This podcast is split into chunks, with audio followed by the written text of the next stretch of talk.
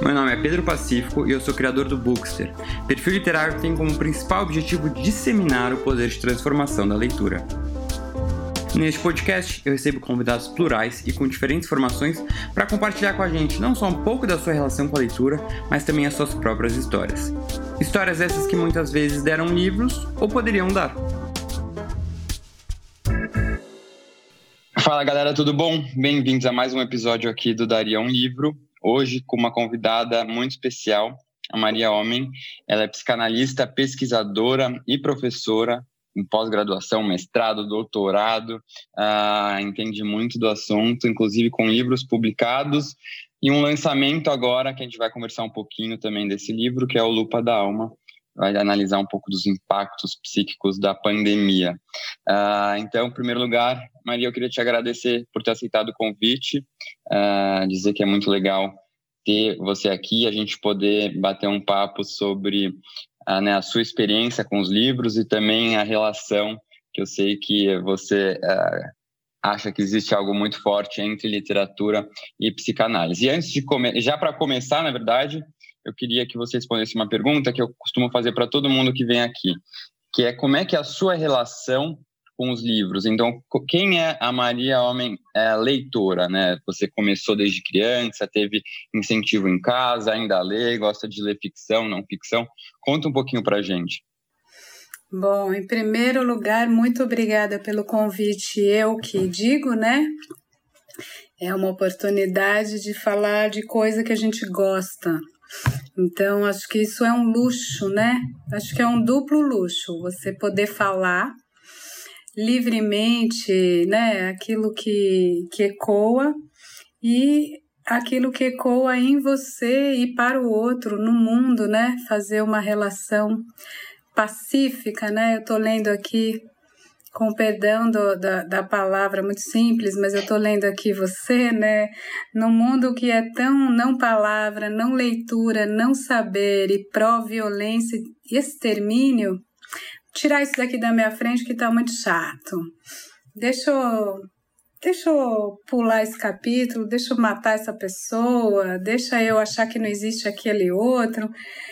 Então é um duplo privilégio poder falar e ter uma relação tranquila com aquilo que a gente é, né? E que move a gente. Qual que é a minha relação com as letras? É visceral. Acho que eu nasci tomando sopa de letrinha, sabe? Aquela que acho que era a minha sopa predileta. Eu adoro, falando em sopa, assim, eu adoro sopa de feijão com macarrão. E Nossa. a minha predileta era. Eu tinha duas opções, ou de conchinha ou de letrinha. Hum. Lembra disso? Hum, Nem sei se isso sim, existe, total. gente, mas. Eu nunca mais vi também. Eu achei tanto corante aquelas letrinhas coloridas. É, então existe, porque a, a letrinha existe, mas aquelas conchinhas não deve ter também, né? Que é, que é aquela coisa. É, é muito bom. Então, é, como é que foi essa relação, assim, pensando mais seriamente? Eu sempre me lembro de uma fase, que é uma fase 2, assim, que era a casa da minha avó, que tinha uma, uma estante, uma biblioteca, assim. É, eu já vou chegar nessa parte, mas eu tô me dando conta agora que ela é, ela 2. Então, a fase 1... Um, Sim, acho que tem um outro ponto importante, pelo menos para mim, que na minha história o meu pai nasceu em Portugal, minha mãe no Brasil, filha de um avô italiano. E acho que a sonoridade, então a minha casa sempre teve vários sotaques. E o jeito do, do da língua portuguesa me ter sido transmitida foi um jeito muito peculiar que a forma de de Portugal colocar os pronomes, os verbos, as expressões, né? E aquela sonoridade tão parental para mim. E a minha mãe é, e meus avós, né? Que eu convivi mais, que é esse outro lado, a coisa do, do ou português com sotaque italiano ou português de Portugal misturaram no português do Brasil. E os livros é, agora acho que sempre teve esse trato diferenciado com a língua. Talvez o meu avô é, é, declamar trechos de poetas ou de poesia, sabe aquele clássico que declama uhum. Dante? Sim, Enfim, sim. E, e, meu pai, o Camões e mares nunca dantes navegadas, sabe? Uhum. E, então é uma, eu acho que é uma relação muito, eu acho que é visceral mesmo de comer, de receber essas letras no ouvido. Como diz Lacan, né? A pulsão invocante é uma das quatro formas básicas da pulsão. O objeto voz é um objeto de alta dignidade para o Lacan e para a psicanálise. Então, não é irrelevante o que a gente escuta e toda a alfabetização sonora, não só musical. Então, acho que pensando agora com você, eu iria lá atrás, assim, no, no não letrado.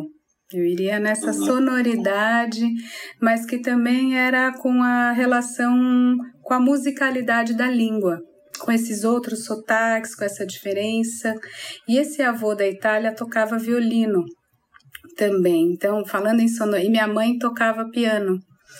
Então, querendo ou não, esse universo sonoro, musical, o encadeamento, ele é muito importante porque a criança ela aprende a ler ouvindo a leitura da voz do outro.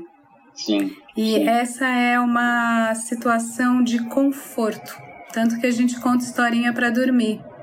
Pode ser de ameaça, pode ser de medo, mas mesmo no medo e na ameaça e no monstro e no bicho papão e na ainda assim tem a voz da mãe, a voz do pai, a voz do outro que te ampara no desconhecido da vida.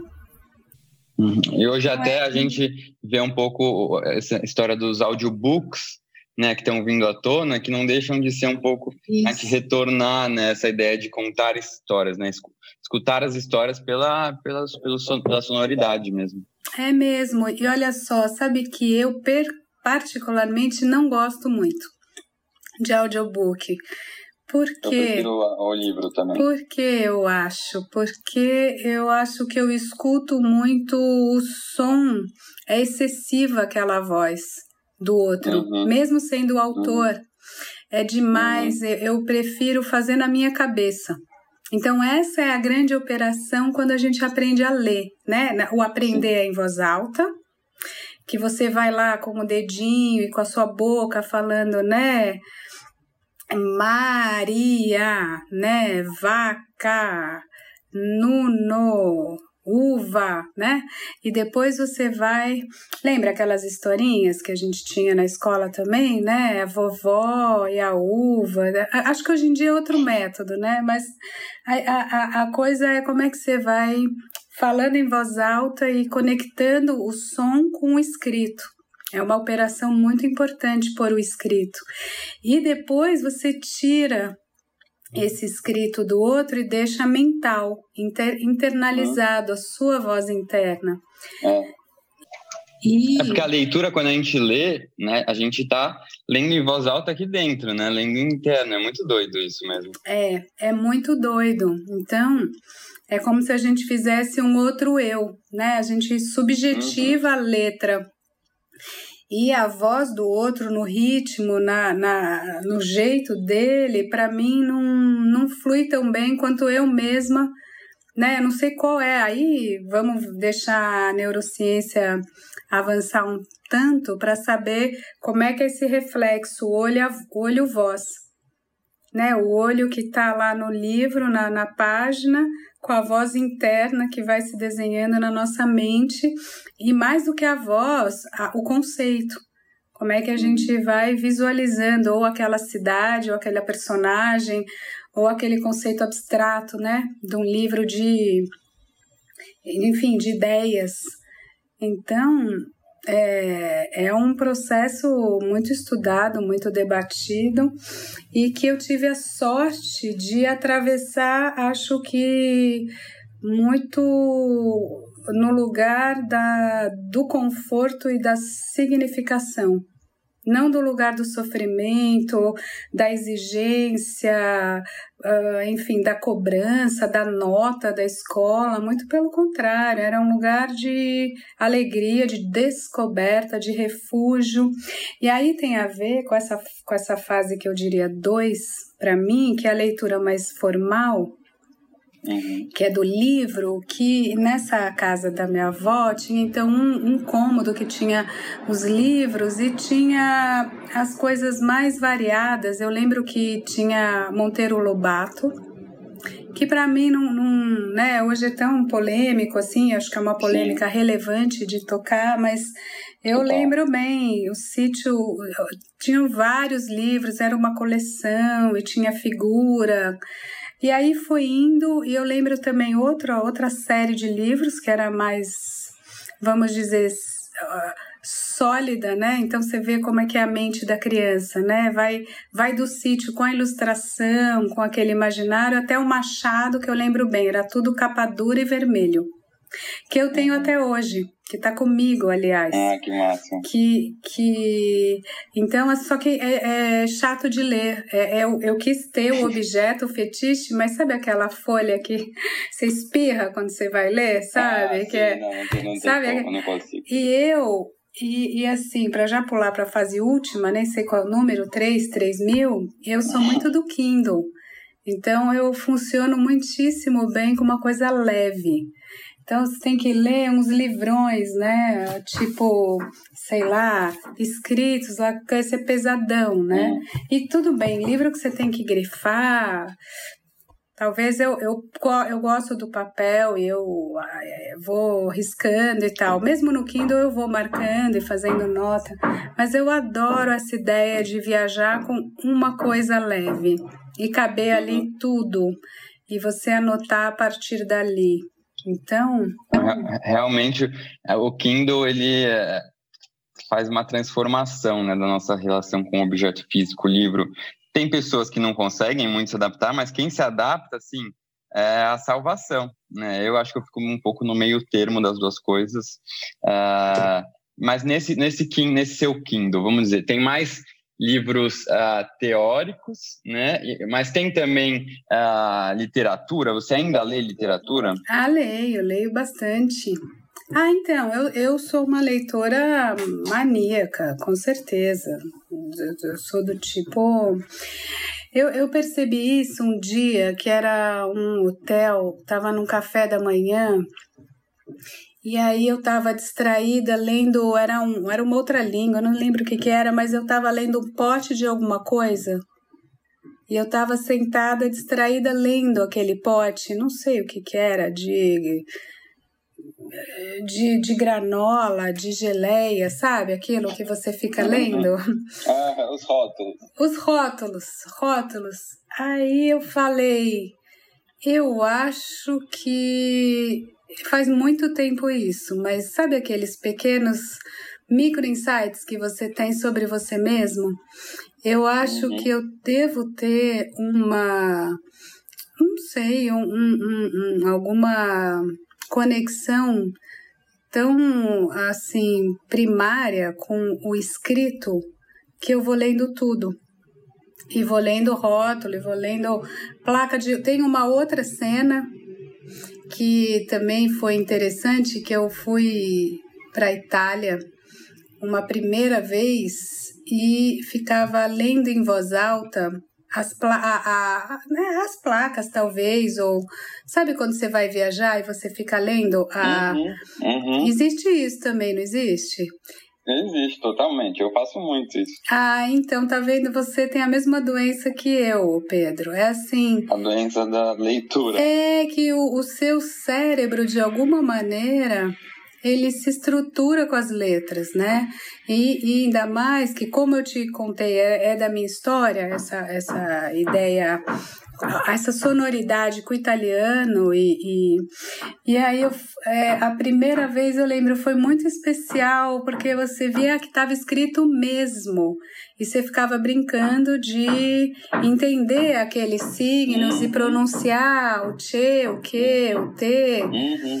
Então foi Nossa, muito. muito então, e, e aí Agora falando com você que eu estou juntando três cenas diversas, mas eu poria uma terceira nessa que eu não sei porquê. Até hoje, agora estou entendendo, talvez, que na faculdade é, eu fiz a USP, que é gigante como campus, é super interessante uhum. isso. É, é, eu acho que é um, um, é um espraiamento, às vezes excessivo, às vezes é bom um calor da PUC, é. assim, todo mundo junto. É, eu fiz, eu fiz USP também, mas eu fiz direito, então era no Largo São Francisco, ah. fora do campus, sabe? Então você tinha a. Você eu estava no caos a... do centro da cidade. Tava, mas você tinha esse conforto da casa, né? Como eu tô. Sim. O, o, campus da PUC, depois, anos depois, fui dar umas aulas assim. Eu acho confortável, porque tem as livrarias lá, os cafés, os alunos, tá todo mundo ali, é uma comunidade. Você se encontra. A USP era aberta, então, mas aí você fazia esporte. Ah, fazer capoeira, fazer uma língua. E eu não sei porquê, eu fui fazer russo, porque eu queria decifrar aquele alfabeto cirílico.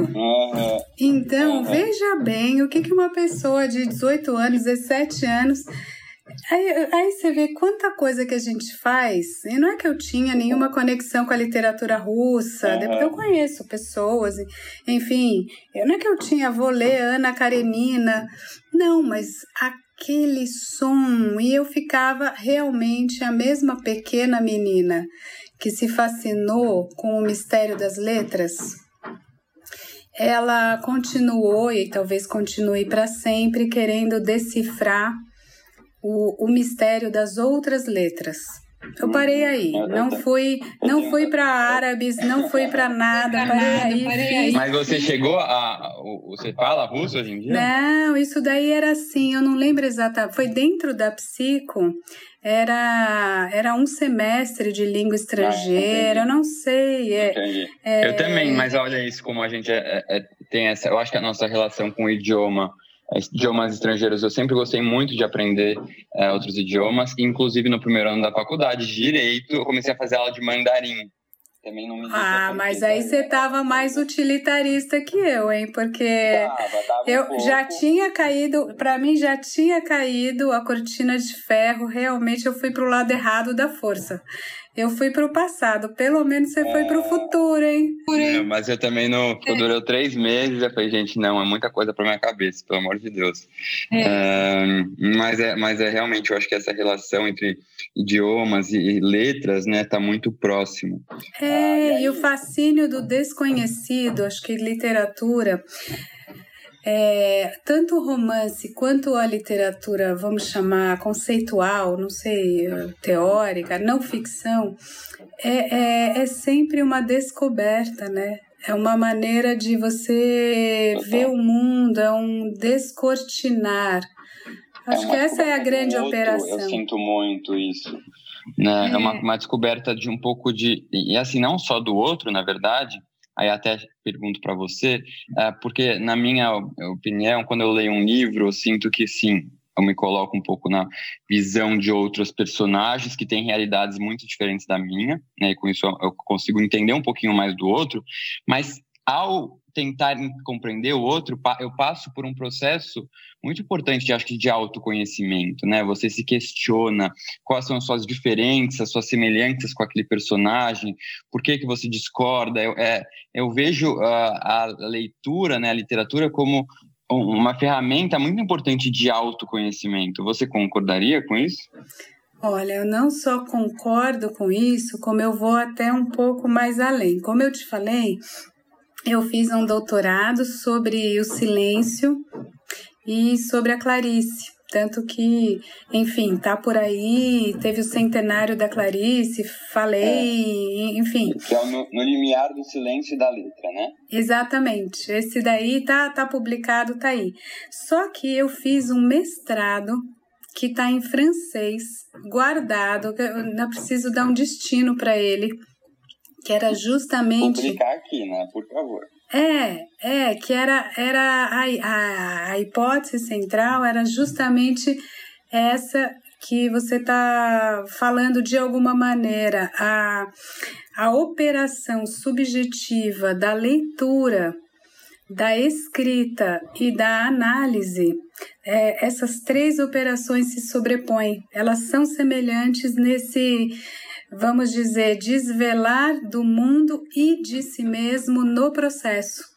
O tempo uhum. todo você está também, sobretudo a escrita, você está, ao escrever, você está deixando vir à tona um fluxo seu anteriormente desconhecido e inconsciente.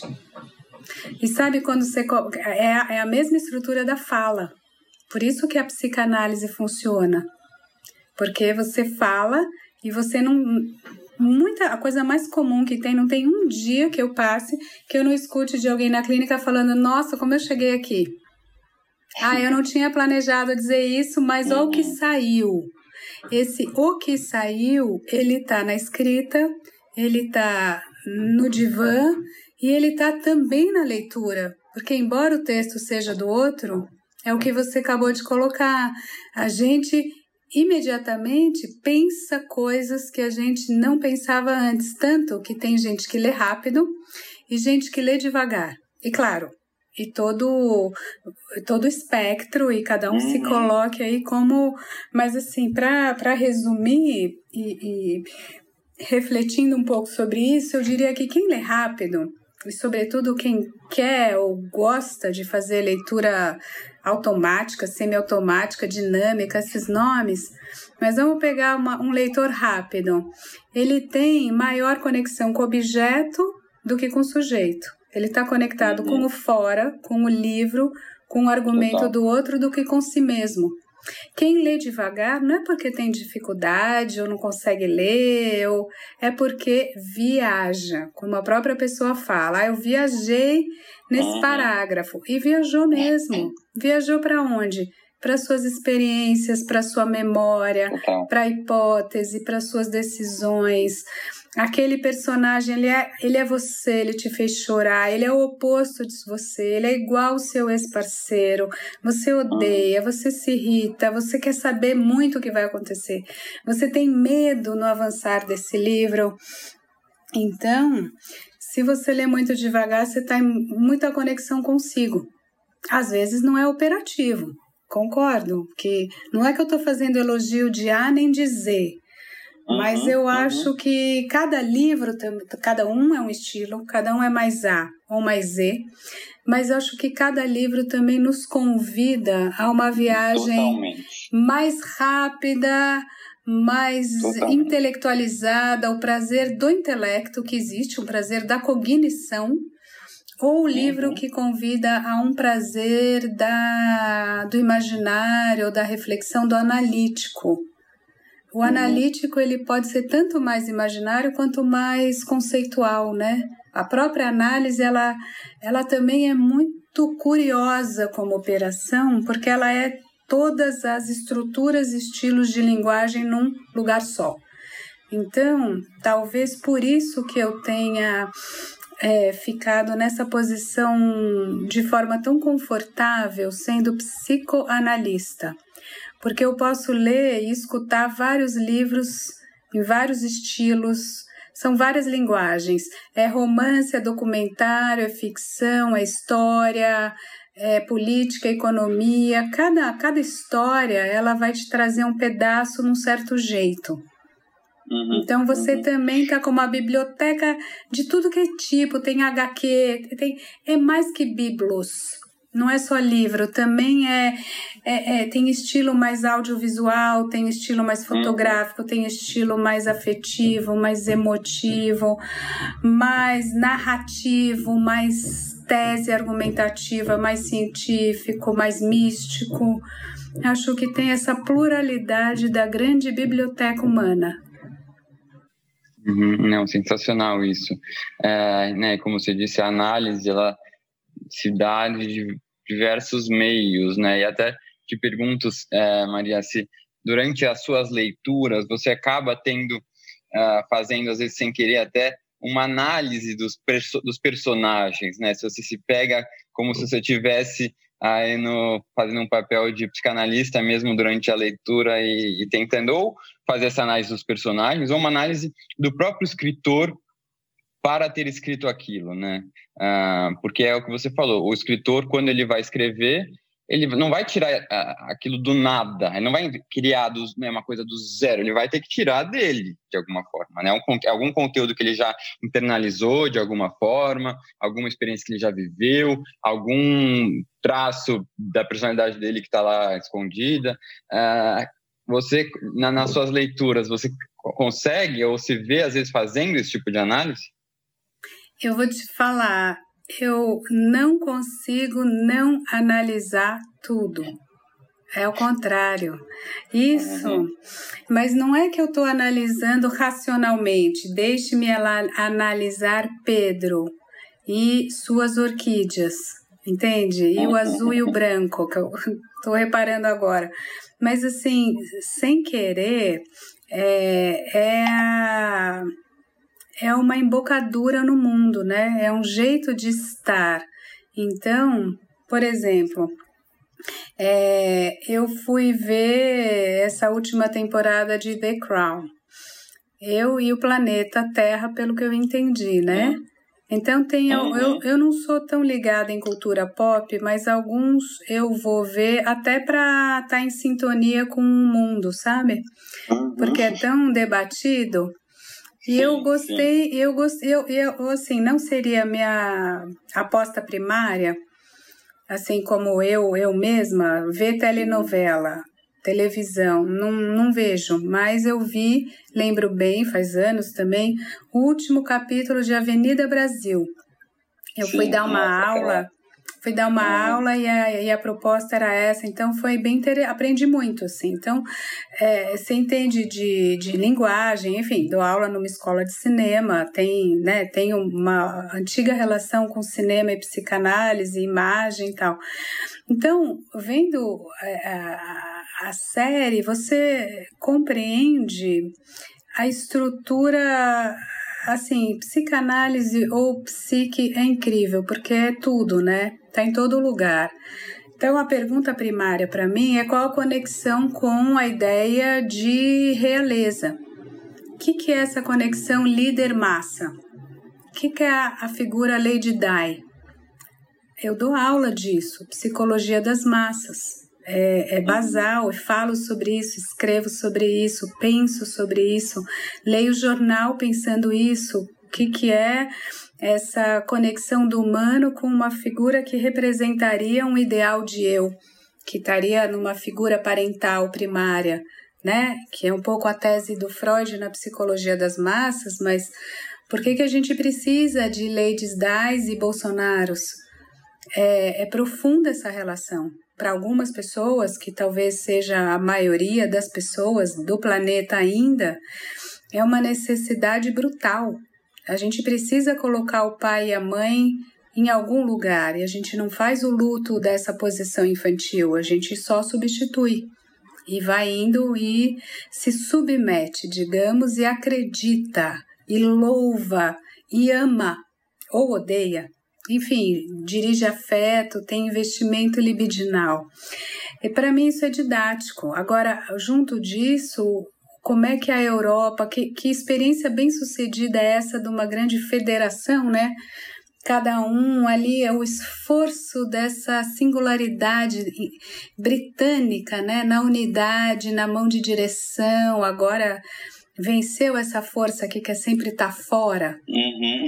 a ilha, o, o, diferente, né? Então, você também entende muito sobre a, a, a lógica de britânica propriamente. Agora eu já tô num outro que acho que nem sei se importa para você e o podcast, as pessoas estão aqui, mas tem um outro que chama She Wolves, que é lobas ou elas lobas, né, falando sobre a Inglaterra também e a história de várias mulheres que foram muito ao mesmo tempo poderosas e tragicamente interrompidas, né? Então, uhum.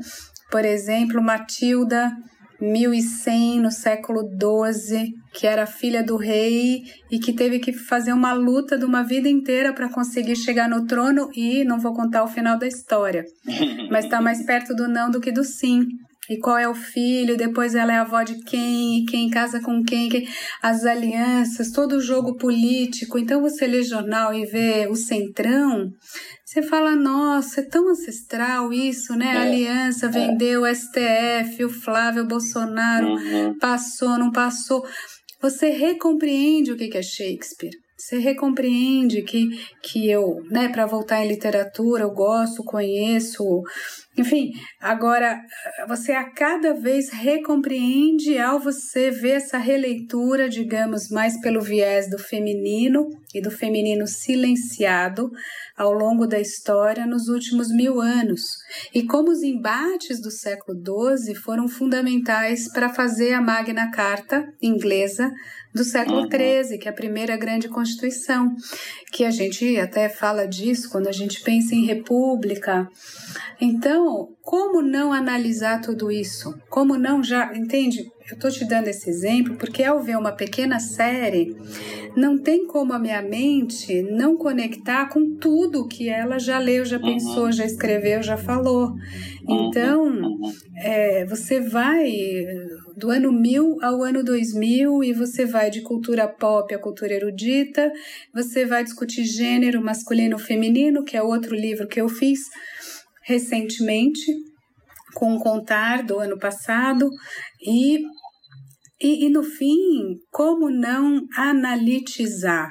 E claro, de, de da coroa, o mais é, assim, as fofocas internas, e assim, fica a dica aqui, mas eu poderia te colocar na lousa a relação do pai, da mãe, da rainha, né, do príncipe e do pobre lugar do Charles, né? E qual é a relação dele com Diana, com a Camila, com os irmãos, porque aí você já sacou a estrutura edípica, que essa é crystal clear. Então, eu iria nessa relação desse príncipe consorte com o filho, como que ele não deixou o filho fazer o que ele fez, né? Ao mesmo tempo que ele obrigou o filho a fazer o que ele fez. Esse embate pai e filho, que é esse, né, para quem assistiu, esse conflito ancestral entre o casamento por interesse e o casamento por amor. Esse embate entre a lógica pré-moderna e a lógica moderna. Então a coroa está aí para dizer que a modernidade venceu, que você pode tentar manter uma instituição ancestral, só que vai ficar cada vez mais difícil, porque os desejos da subjetividade moderna venceram. Então você quer amar, você deseja o amor, tanto Diana quanto Charles e quanto todos os outros. É, então, isso, é, enfim, vou contar para você aqui. É, eu vou fazer um curso sobre amor. É, tô, enfim, já é um tema que eu trabalho, é interessantíssimo de ser estudado e ele está em qualquer lugar. Então, como você não vai escutar qualquer elemento do mundo, seja um ser humano, seja uma série, um filme, um livro, e não é, fazer todas essas relações de sentido. Isso é analitizar, né? Cada livro que eu leio é isso. Você imagina só como na minha cabeça. É, deve ser uma coisa tranquila, né? É... Para mim é, a mim, a mim me é muito tranquilizante. Uhum. É, e, você passa essa sensação de ser uma pessoa tranquila e calma. É, Todo mundo né? me fala isso. Uh, deve ser um pouco também uma questão de personalidade, né? Mas como manter isso nos dias de hoje, em que eu acho que o grau de ansiedade, de imediatismo, de, de idealização, né? Até falando nisso, nisso do amor, isso de vencer a modernidade, né? Essa coisa da pessoa querer o amor mas ao mesmo tempo esse amor muitas vezes decepciona, né? E acaba sendo um, um gatilho para uma crise. É... Como é que você consegue aí não só né, sua experiência própria, mas falando de uma forma mais abstrata, como manter essa calma, né? Como conseguir é, se proteger talvez de idealizações, é, dessa busca talvez incessante também pela felicidade, né? Que Será que existe essa felicidade que a gente fica buscando? Uh, queria que você falasse um pouquinho disso, porque isso está muito presente na literatura e cada vez mais na literatura contemporânea. Você acha que a literatura contemporânea está indo na direção de nos propor essas idealizações ou de dizer das frustrações? Frustrações. Né? Uhum, Ou seja, frustrações, eu sinto muito é. isso. Uhum. É, na, na, literatura contemporânea tem muito a questão de conflitos familiares, né? Isso também que vai no que você falou da questão né, do, do, do Édipo, da, da relação pai-filho, também relação mãe-filho.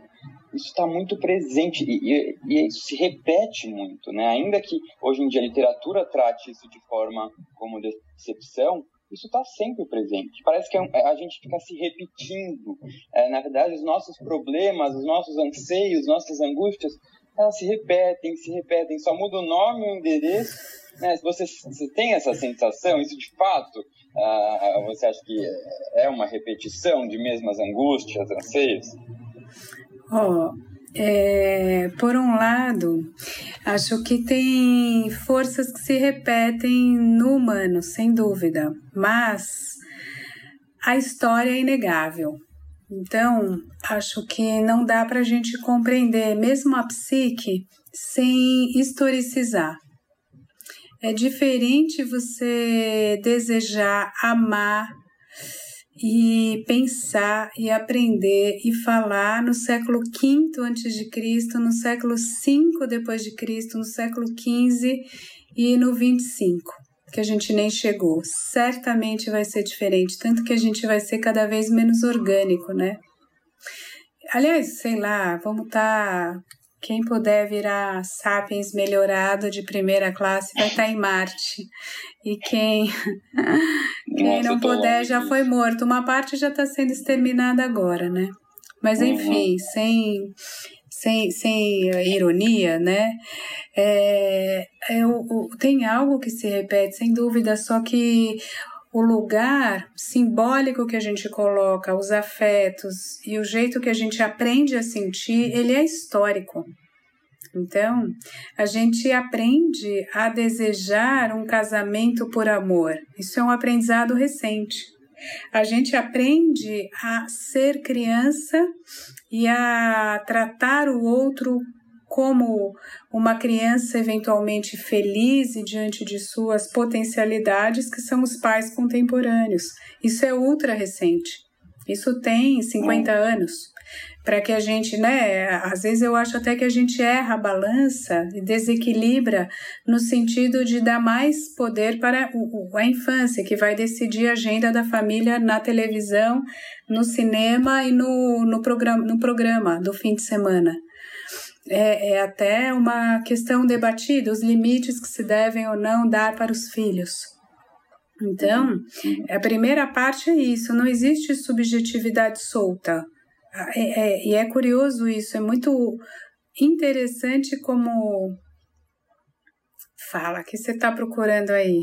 Não, eu começou uma chuva, eu só estava olhando. Ah, é, a, a, como a gente aprende a sentir e sofrer e pensar ah, os grandes afetos, eles também estão ancorados no tempo e no espaço. A gente não sofre hoje da mesma maneira que a gente sofria dois mil, mil anos. E a gente não tem inveja hoje da mesma maneira, a gente, né? É, é curioso isso, a gente tem angústias diferentes. não é a, a, a angústia, a inveja, o amor que uma pessoa há mil anos sentia é diferente de hoje? Sim, Sim, eu ousaria dizer isso, que é diferente. E a frustração, a tristeza também. Porque o que, o que, que é desenhar? Os ideais, vamos pegar essa ideia, ideal frustração que você trouxe, né? Os ideais, eles são historicamente construídos. Por exemplo, eu vou te dar um muito fácil, que é a relação com o corpo. Há dois mil anos, sobretudo numa lógica cristã, numa lógica transcendental, o corpo é perecível e a alma é eterna.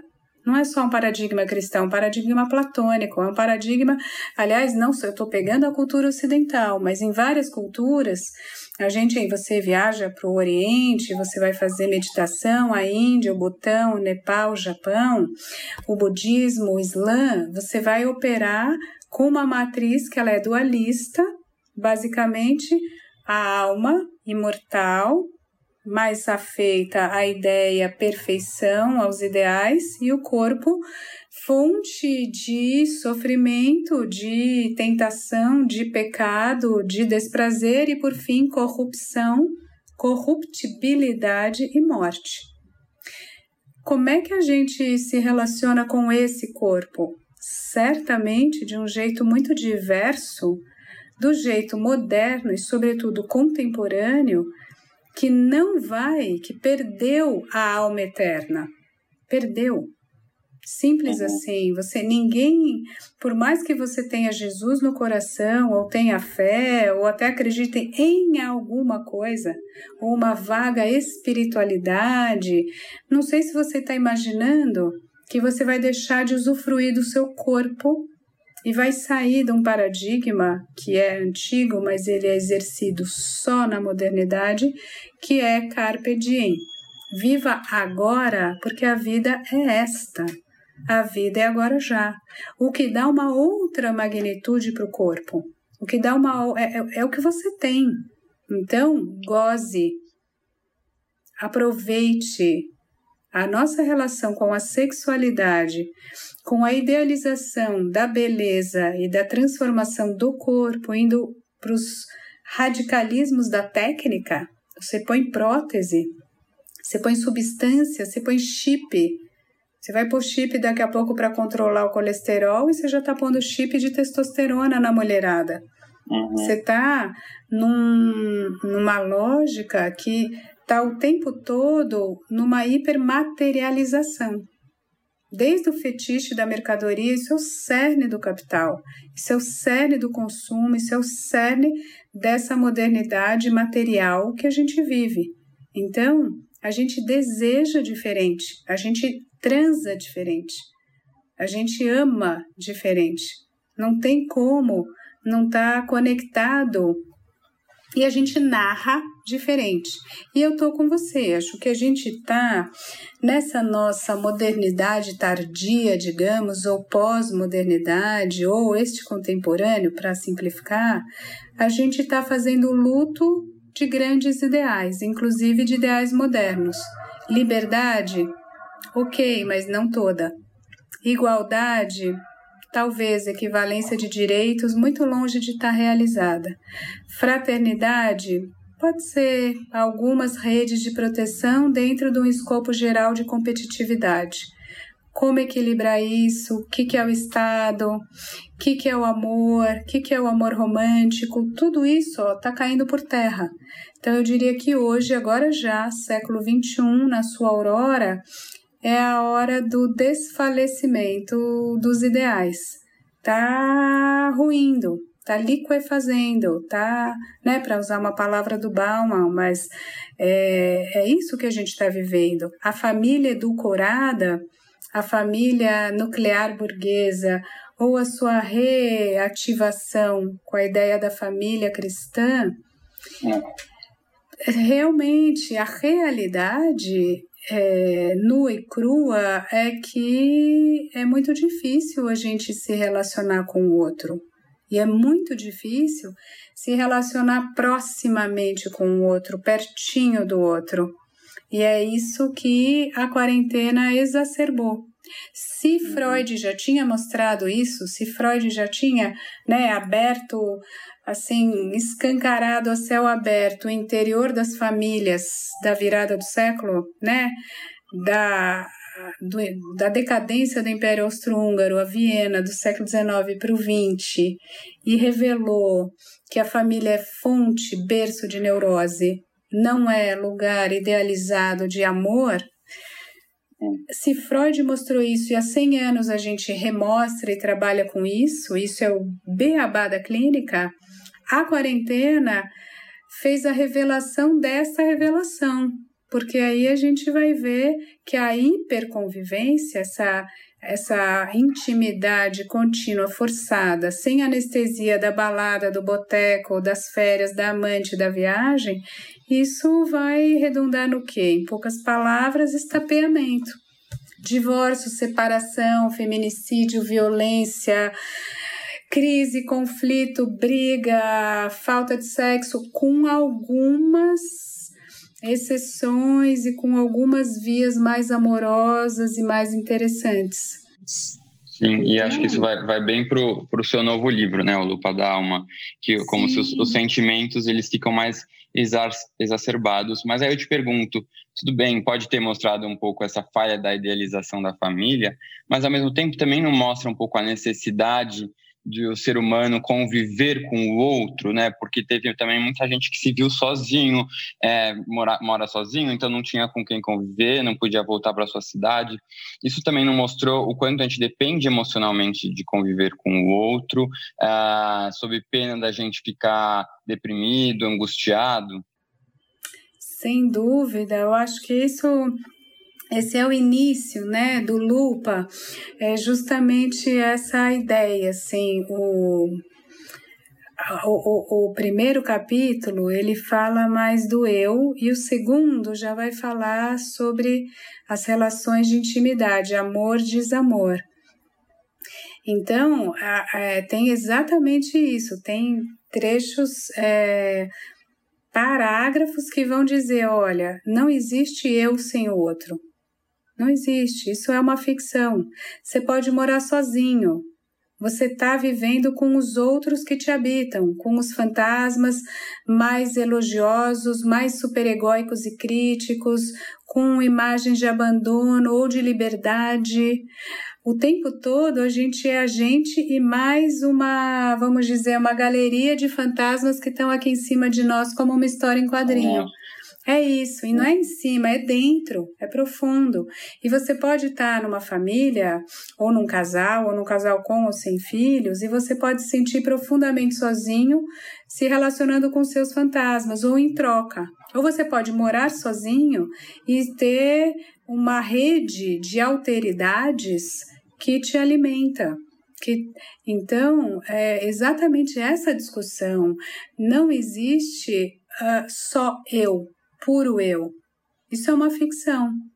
Agora, não quer dizer que então você precisa estar tá com outro e grudar nele e aí você uhum. vai estar tá tranquilo, porque isso que é o difícil, é como faz a trama com o outro, a relação com o outro.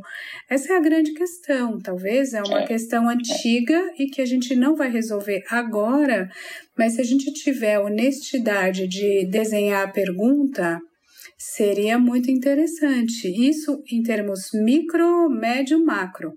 Ou seja, na intimidade, você com você mesmo, você uhum. na relação de intimidade com o outro, de parceria, de trisal, quarteto, como você quiser, mono, poli, gâmica e qualquer coisa in between ou na relação pais e filhos entre gerações, e aí a gente vai indo para os sete capítulos do livro que tem exatamente essa estrutura de espirais concêntricas que vão se ampliando, né, do eu até a morte. Então, antes da morte, do luto, a discussão é sobre o planeta e a ideia de um globo.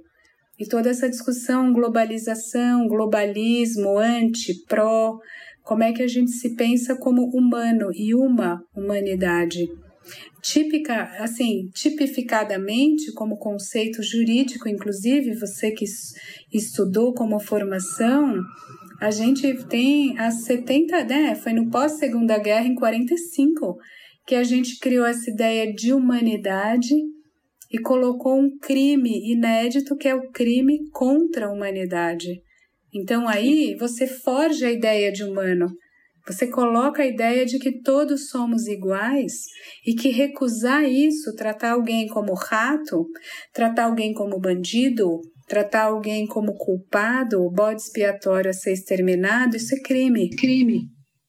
Nossa, eu estou tentando lembrar um texto que eu li recentemente sobre que criticava essa visão de, de humanidade, né, como algo uh, único e eu não estou lembrando que texto era esse. Eu vou lembrar. Sim, mas a partir disso, justamente aí vem toda toda a conversa sobre é, somos sapiens e não é à toa que a gente tem um best-seller com esse título e que vai uhum. contar a história né, de todos aqueles que têm 46 é, cromossomos com mais ou menos pequenos desvios, pode ter trissomias aqui, pode ter falta ali, mas de qualquer forma a gente está na gama do, do humano, ainda assim com especificidades, com singularidades, que é essa, essa grande batalha, né? Então, assim, tudo bem é um casal hétero, tudo bem, tudo bem um casal homo, tudo bem, tudo bem um casal super sexuado, tudo, e assexuado, tudo.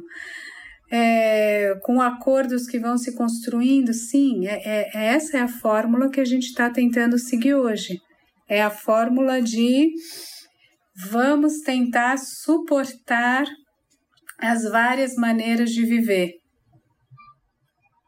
Não sei se a gente está conseguindo é. fazer isso muito bem, mas é, é, é, é, um conceito de humanidade com essa continuação, não uma unidade unívoca, mas uma, uma humanidade, um humano plural, né? Tanto uhum. que o grupo, uhum. o grupo da USP que eu, do qual eu faço parte, chama Diversitas, que é essa ideia, esse conceito que já é antigo de diversidade como um valor não como um problema, porque a, a ideia da pureza, ou da, do arianismo, da raça pura, da, da, de qualquer discurso supremacista, é o contrário, né? Ele vai colocar um problema uhum. na diversidade. Eu acho que a gente está caminhando para talvez todos estarmos de acordo com a ideia contrária,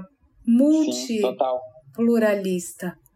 Porque até lembrei aqui o livro, uh, que era o como, Ideias para Adiar o Fim do Mundo, do Ailton Krenak. Krenak! Ele, é, ele vai falar muito sobre a questão da humanidade, é, porque como, como o, o, homem branco justificou a questão, ah, somos um só, para tentar acabar com a, a, questão da ancestralidade né, dos diferentes povos. Né?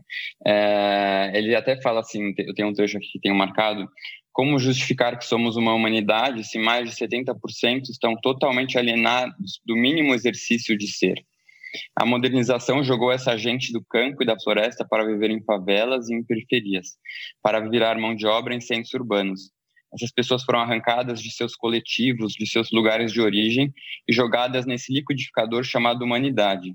Se as pessoas não tiverem vínculos profundos com sua memória ancestral, com as referências que dão sustentação a uma identidade, vão ficar louco, loucas neste mundo maluco que compartilhamos.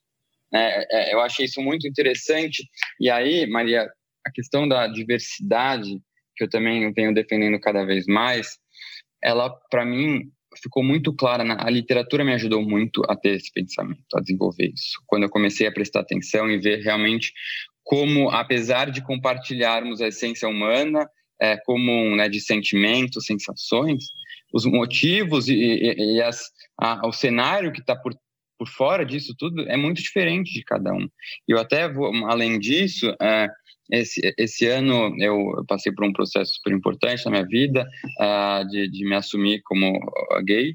A literatura foi muito importante para mim nesse processo, sabe? Eu fiz, assim, anos de análise uh, e não conseguia falar sobre esse assunto.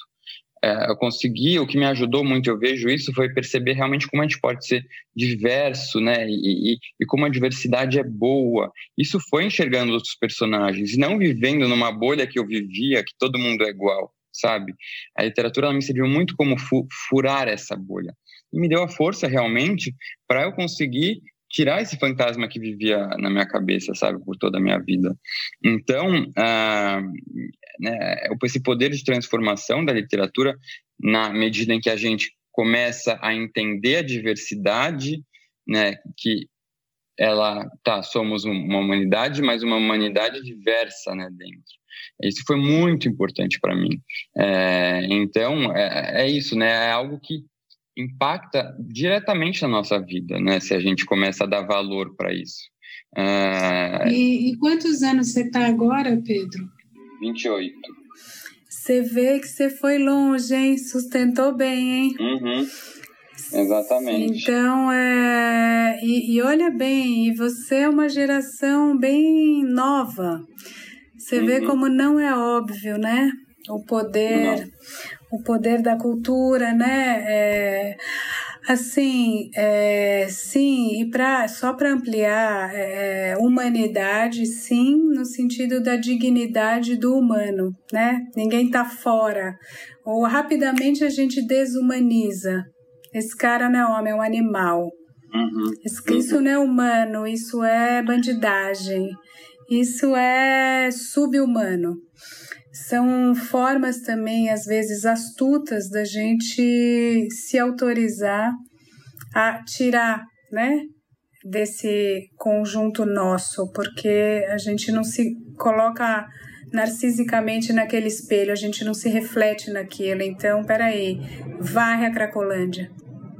Tira esse monte de barraca aqui dessa galera, que essa crise, Covid, olha só, morador de rua, limpa, né? Então, é, uma acepção é essa. Agora, é, não, ninguém pode ser empurrado para fora do tabuleiro. O tabuleiro é esse, ele é redondo, ele chama terra. Outra coisa é, sim, somos diversos e somos diversos até historicamente no confronto de forças. Como é que quem tinha terra, quem não tinha, quem saiu da terra, da escravidão, foi acumulado nas favelas, mocambos, lembra tudo aquilo que a gente também está estudando e está compreendendo as raízes do Brasil, ou autobiografia do Brasil, como diria a Lília e. Heloísa, mas assim, ainda eu te falaria, claro, e a diversidade com humanidade como conceito, ela ainda é mais complexa porque nós somos diversos da gente mesmo. E isso não é só uma discussão grega, ah, uma frase de efeito, a gente se banha ou não duas vezes no mesmo rio, mas a gente muda. A gente também é desconhecido para a gente mesmo. A diversidade ela é profunda porque o conflito é estruturante. O eu não é um, nem único, e o eu nem é a totalidade do, da subjetividade. Você já conflita com o id, com as pulsões, com o corpo, com a história, com os ideais, e ao mesmo tempo você era aquilo, fez esse tipo de parceria e depois você disse: não, não quero mais, vou fazer outro tipo, ou não quero mais essa profissão, quero outra profissão, quero outro trabalho. Então, a diversidade ela é profunda. Nossa, exato, você falou, né? disso do trabalho, por exemplo, eu vejo que as gerações mais novas, inclusive a minha, é, estão querendo sair daquela ideia de você vai ser uma coisa só, então você vai ser advogado para o resto da vida, né? E, e, eu entrei nisso porque você ficava com aquela ideia, talvez, das gerações dos pais, né? De, ah, você vai seguir uma carreira e ser um, um bom médico, um bom engenheiro e tal. Hoje em dia, as pessoas não querem mais ficar presas a essa estrutura única, né? Tanto é que hoje em dia eu sou, eu sou influenciador digital e também sou advogado ao mesmo tempo. Né? A gente vai se permitindo e é tão bom quando a gente aceita a diversidade está dentro de nós mesmos, né? E perceber Exato. isso é muito libertador. E é libertador, mas também é angustiante. Então, para alguns, é, também isso é uma bagunça. Uhum. Aí a gente volta naquela luta ancestral, são mitos de origem de todas as culturas. No início havia o caos, até uma palavra grega, até um mito grego uhum. também. No início havia o caos e houve caos, pariu três filhos, depois apareceu um quarto. Enfim, teve forças da ordem. Então essa dialetização entre caos e ordem, ela não pode ser perdida de vista, porque ela está aqui uhum. também. Ela vem quando a gente diz o Brasil está uma zona, uma corrupção, essa ideia do fantasma do, do corromper, eu tenho que desejar o AI-5, por favor. É uma uhum. fantasia de ordem, uma fantasia de ordenação. Uhum. Me diga quem você é, o que você faz, como você goza e com quem você vai fazer família. Uhum. Uhum. Então eu, eu preciso disso. E se sabe que no Brasil cresce é, esse tipo de, vamos dizer, defesa bastante, é, vamos, vamos usar essa palavra conservadora, de tentativa de conservar estruturas pré-modernas diante dessa, às vezes, vista como excessiva mobilidade pós-moderna. Uhum. Não vai funcionar também, porque também uhum. acompanho esses processos e cursos para a mulher ser submissa ao marido e curso e terapia em grupo de cura gay. Uhum. Tudo bem, é, é, você quer pagar o preto em grupo no Face tem aula, tem pacote fechado. Você prefere pagar o preço do seu desejo para ter o respeito da sociedade e ter uma família. Eu pago esse preço, Deus me ajuda, está aqui comigo, ou eu mesmo me ajudo. Tudo bem. Agora, a longo prazo, eu já te digo, não vai funcionar. A longo prazo, não vai caber. É a mesma coisa que a gente estava falando de Lady Di. Não vai funcionar porque a gente deseja poder ser o que a gente é. Uhum. Não só no uhum. sexo, não só no amor, não só no trabalho. A gente está cansado de roteiros pré-concebidos pelo uhum. outro para colocar sobre mim nesta vida que é parca, é só essa e é rara. Sim, sim, total. E aí, Maria, como já estamos caminhando muito para o final. para a última, que é, eu, exato. Verdade, você vê que eu me atrasei com você, mas eu já estou atrasada. É que eu já é, é. vinha lá atrás, né? vai, vai uma bola. Né? Para terminar, tá? Duas per perguntas que você pode responder bem rápido. Primeiro, que não posso deixar de fazer para você, que estudou Clarice Lispector e a gente está no ano do centenário. O que, que você acha, e aí pode ser bem breve, que faz da Clarice é, ser tão tão assim, né, tão incrível na literatura dela. E para depois disso para você indicar aí três livros que tenham marcado a sua vida assim de literatura. A Clarice, ela tem essa conexão é, dela com ela mesma, radical, o que significa, é bem do que a gente acabou de dizer, né? É, se permite essa expressar como a experiência ecoa sem filtro, sem a teatralização, tanto que ela vai depurando a linguagem e vai ficando cada vez mais mínimo como roteiro, como plot, uhum, uhum. como peripécias do herói ou da heroína. Nunca foi muito, mas vai ficando, né, quando você tem água viva, um sopro de vida, ou mesmo a macabeia, é muito uma leitura da alma, com uma forma muito peculiar de dizer, e quando é alma, não é só uma alma subjetivista, é do que ela sente como pessoa que está na polis. Por isso que tem Macabeia, que está na feira do Nordeste, no Rio de Janeiro, que ela está falando de tudo. Está falando de anos 70, Brasil. Então, é como Machado, né?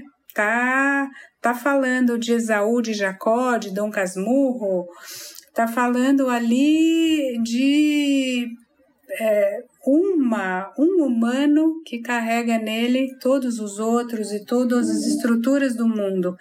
Então, acho que é aquilo que a gente falou agora há pouco e também no começo, que a gente está falando aqui o tempo todo, né? Onde está a verdade? Qual, qual é a, a literatura que fica, o, o escrito que fica, a letra que fica? É aquela que vai dizer do que é ou do que a gente do que a gente vive, do que a gente sente, né? E o que me marcou, olha, é, eu, eu vou voltar ali daquele começo. Eu acho que a primeira grande marca para mim que me levou, sabe que eu prestei, sempre tive dúvida do que fazer da vida, como qualquer pessoa.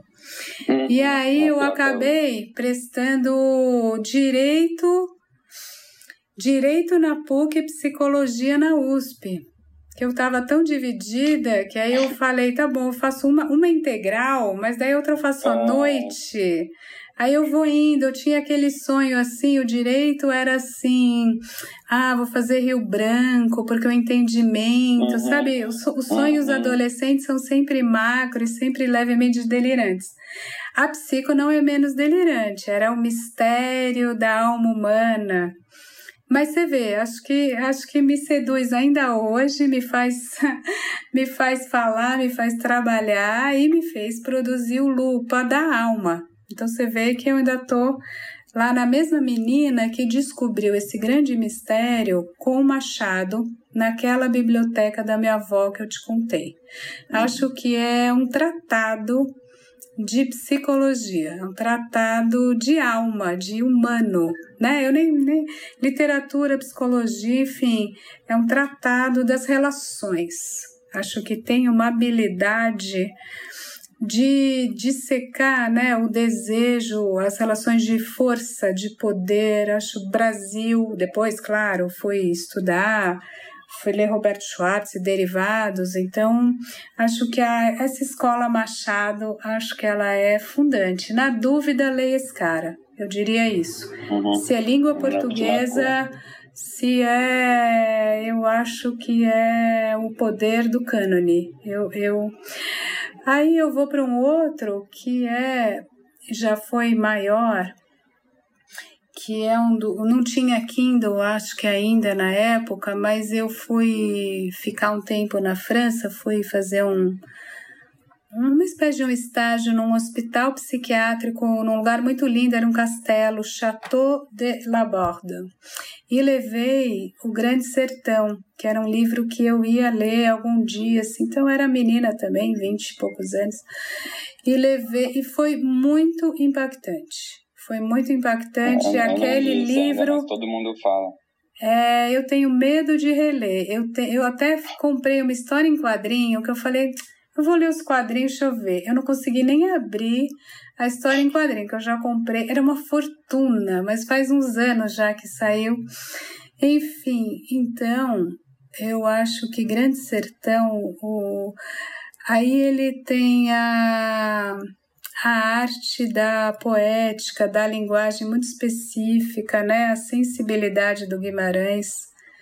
Sem dúvida, sem dúvida é um livro marcante. Acho que ele uhum. ele carrega isso. Eu ficaria eu ficaria com ele. Tá, bom, ótimo. E, e você já leu Walter Ugumãe? Eu já li também.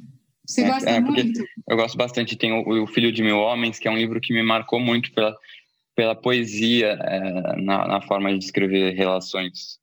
É, é um livro que me marcou muito. Uhum. Bom, então, Maria, muito obrigado. Né? Até dei uma alongada aqui, porque a conversa estava muito boa. Uh, queria te agradecer mais uma vez por estar aqui e espero que o pessoal tenha gostado, que a gente possa aí uh, um dia tomar um café quando a pandemia melhorar, né, para discutir um pouquinho. Por é, favor. É, sim, sim, e continue com esse trabalho incrível que está fazendo com o seu canal de YouTube e publique mais livros, por favor, inclusive o seu mestrado uh, que você fez lá na França. Vamos nessa direção, né? Sempre com as letras. Parabéns aí e a gente se cruza. É isso, tchau, tchau.